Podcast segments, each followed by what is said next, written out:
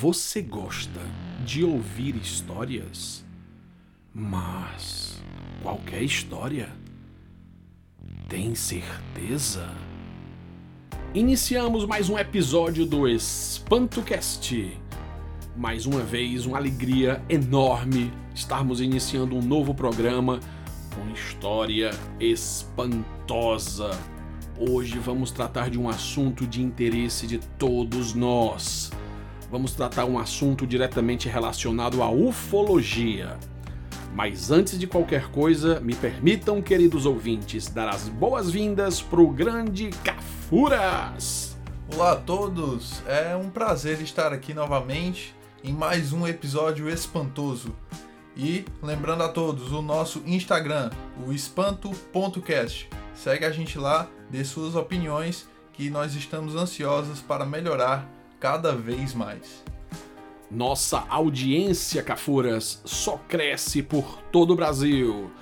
Temos agora grandes ouvintes, uma audiência gigantesca no Piauí, em Pernambuco, em Brasília, Distrito Federal. E não esquecendo, essas semanas recebemos um contato muito gentil, muito agradável da comunidade que está nos ouvindo na República Tcheca. Aproveitamos por falar em ouvintes internacionais, mandamos aqui um abraço para Portugal, os nossos irmãos patrícios. Grande abraço também para a comunidade em Washington, Estados Unidos. Uma enorme comunidade nos ouvindo lá em Cafuras. Sem dúvida, está crescendo cada vez mais e eles sempre estão é, em contato conosco, né? Mandando sugestões, é, é, elogiando os episódios que eles mais gostaram e isso é muito legal esse contato com quem nos escuta. Muito bem. Vamos para o que mais interessa. Trataremos hoje no EspantoCast de assuntos diretamente relacionados à ufologia. Lembramos aos queridos ouvintes que no nosso segundo programa tratamos já sobre eventos ocorridos no estado do Ceará. Portanto, recomendamos de forma enfática que quem não ouviu o segundo episódio escute, porque realmente vale a pena. Mas muito bem, Cafuras. Hoje trataremos sobre uma operação do governo brasileiro, uma operação militar que ficou conhecida como Operação Prato. Muito bem, uma grande curiosidade sobre esse nome, para que eu a esclareça, primeiramente me permitam falar sobre o início dessa operação. Estamos falando do remoto ano de 1977, onde o primeiro Comando Aéreo Regional da Aeronáutica, situado em Belém, estado do Pará, recebeu diversas informações, na verdade, na forma de pedidos de socorro de uma localidade, de um município conhecido como Vigia. Segundo a administração municipal daquele município paraense, que fica mais ou menos na região de Marajó,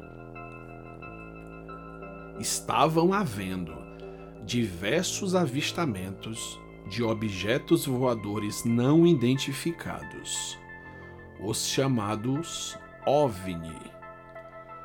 E pior, esses avistamentos que começaram de maneira discreta foram, com o passar do tempo, se transformando num verdadeiro terror para aquela comunidade.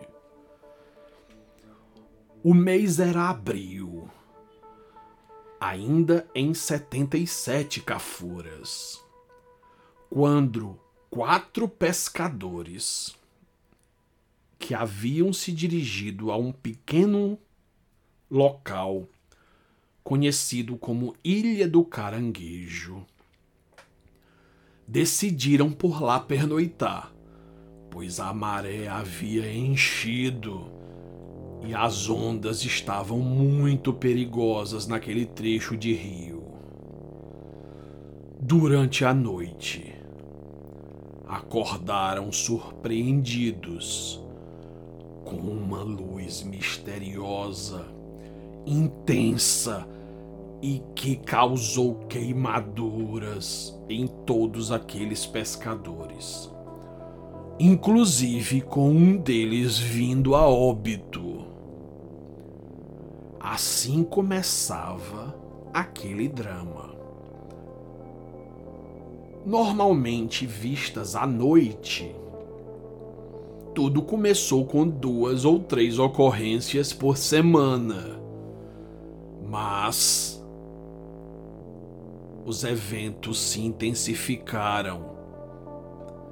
Todos os dias, pessoas que viviam naquela região passaram a ser atacadas por uma luz que foi logo logo apelidada de chupa-chupa. Alguns também a apelidaram de luz vampira. Mas Cafuras? Por que esse nome Cafuras? Ora, o nome é sugestivo. Do que que vampiro gosta, Cafuras? Nos diga. De acordo com a mitologia que se tem sobre os vampiros, eles são os famosos chupadores de sangue, né? Os hematófagos. Comedor de sangue. Mas o que que acontecia segundo relatos que foram apresentados ao primeiro comando aéreo regional situado em Belém? As pessoas começaram a ser atacada por uma luz. Primeiro era um jato de luz verde que deixavam as pessoas dormentes, adormecidas, enebriadas, sem condições de gritar e pedir socorro. Logo em seguida, naquele mesmo facho de luz, vinha uma luz vermelha. E essa luz vermelha causava queimaduras.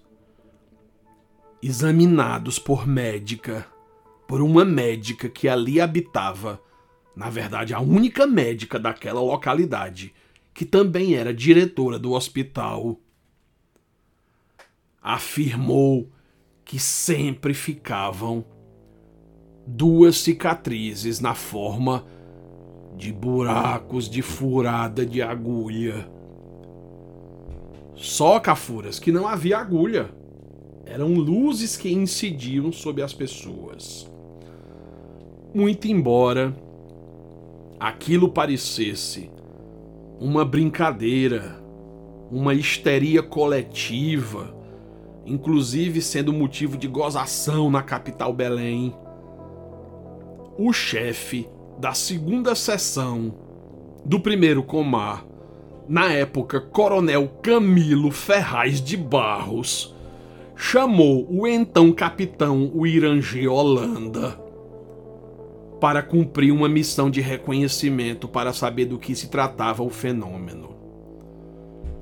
Curioso foi que o coronel Camilo Ferraz de Barros, ao abordar o capitão Holanda com uma pasta repleta de documentos, o questionou: Holanda, você acredita em disco voador?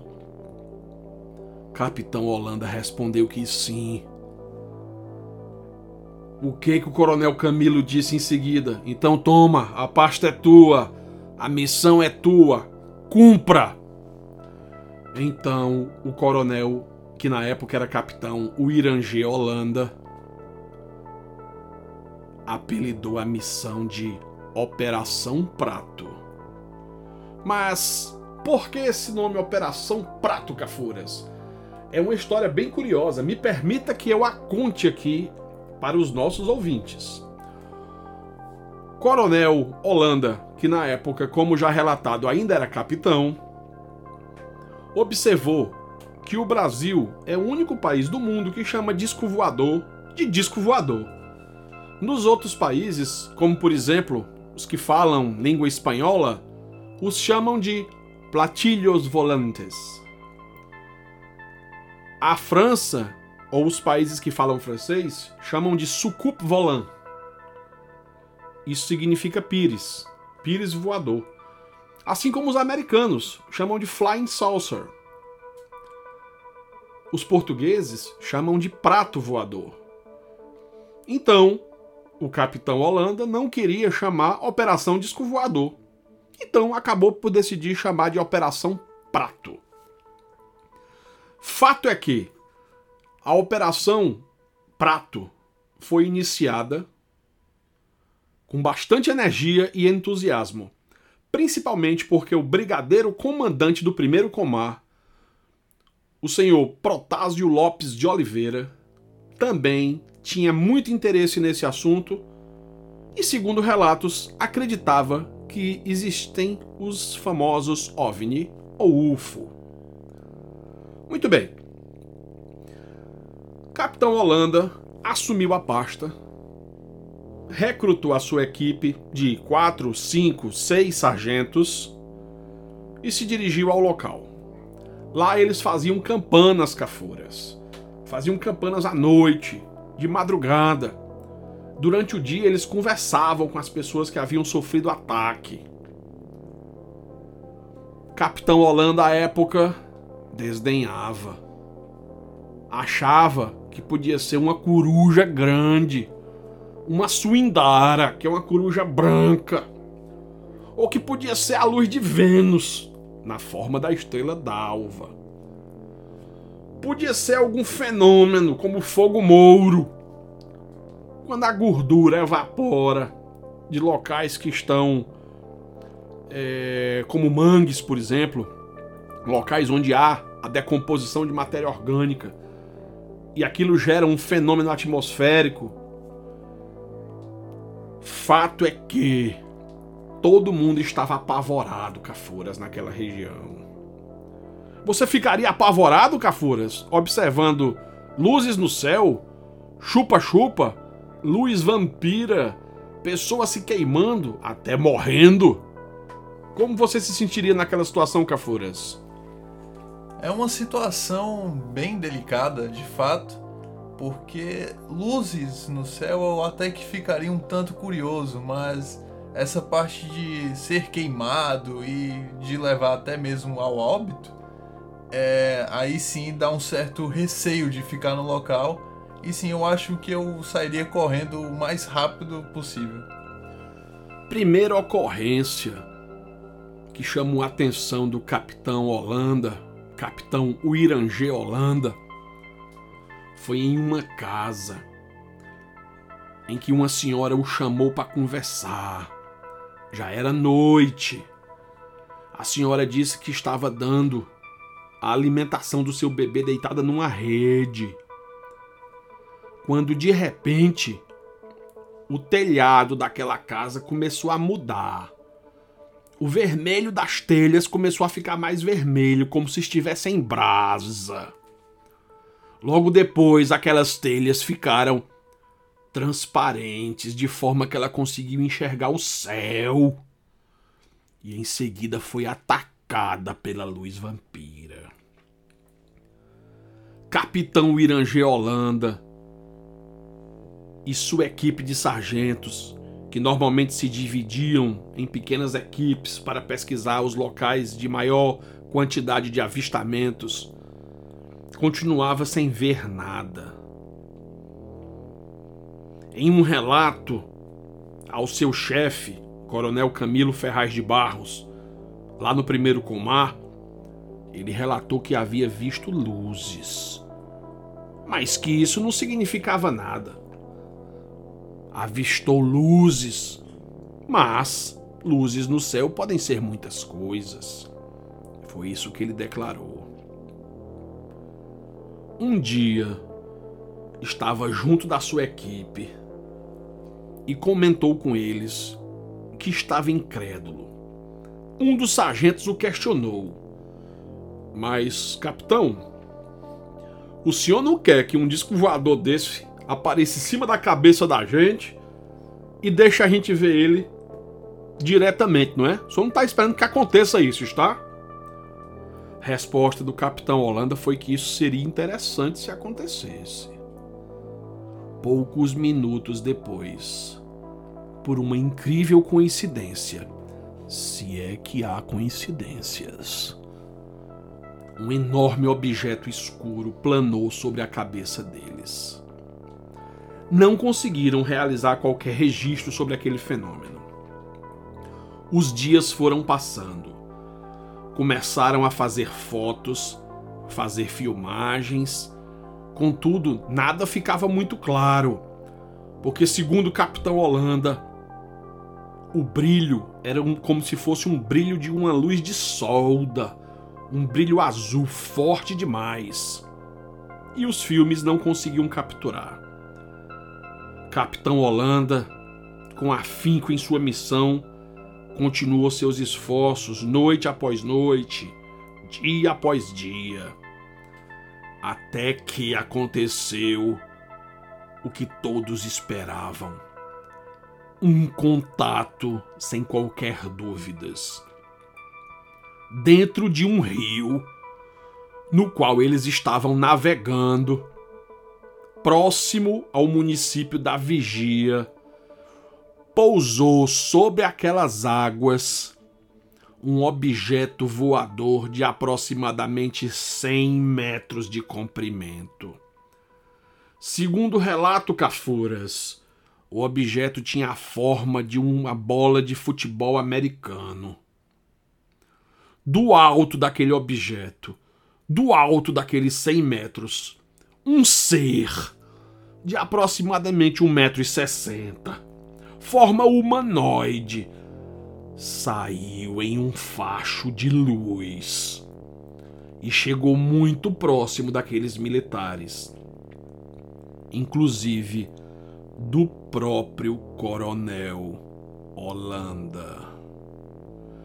Beto, eu estou confuso. Ora você fala capitão e ora você fala coronel. Na época, tratava-se do capitão Wirangê Holanda que, ao fim de sua carreira, quando mesmo fez uma entrevista e declarou todas as suas histórias para os pesquisadores da revista UFO, ele era coronel. Muito bem. Tendo visualizado aquele enorme objeto e aquele ser, muito embora sem que houvesse, houvesse qualquer comunicação, Capitão Holanda se sentiu motivado a voltar ao seu comando e comunicar o fato ao seu chefe. Ao chegar na sessão, na segunda sessão do primeiro comar, e comunicar que conseguira efetuar um contato imediato, inclusive com fotos e pelo menos quatro filmagens cafuras. Seu superior disse apenas o seguinte: a missão está concluída. Não temos mais nada que fazer lá. Feche os seus relatórios e me apresente. Ora, como é que pode, Cafuras? Na hora que eles conseguem efetuar o contato que tantos desejaram. O comandante encerra a missão. Onde é que tá a lógica nisso, Cafuras? Me fale aí. É que talvez é, é difícil afirmar, até porque ocorreu há, há, há alguns anos atrás.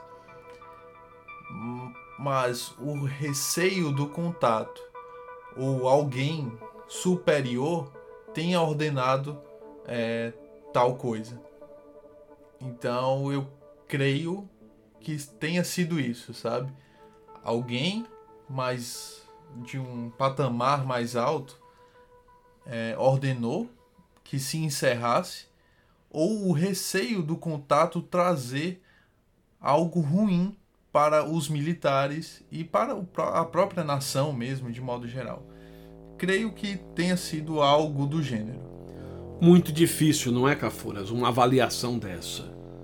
Muito difícil. O receio de algo grave, alguma recomendação de um militar de patente superior, ou até mesmo, Cafuras, influência norte-americana. Difícil garantir. Mas agora, já que nós falamos de influência norte-americana sobre a Operação Prato ocorrido em 1977, é muito bom, Cafuras, que apontemos, por exemplo, que existe no site do FBI americano um local chamado The Vault, que significa o cofre. Cafuras, nos fale um pouco sobre isso, sobre essa questão do The Vault, sobre o que pode estar escondido lá. Há algum tempo atrás, na verdade há uns dois anos atrás, eu comecei a ter conhecimento mais profundo a respeito desse, é, desse site, né, dessa parte do site do FBI do The Vault. É, nele há relatos de OVNI, de aparições, de contatos é, a, a respeito dos, dos seres fora da Terra, dos extraterrestres.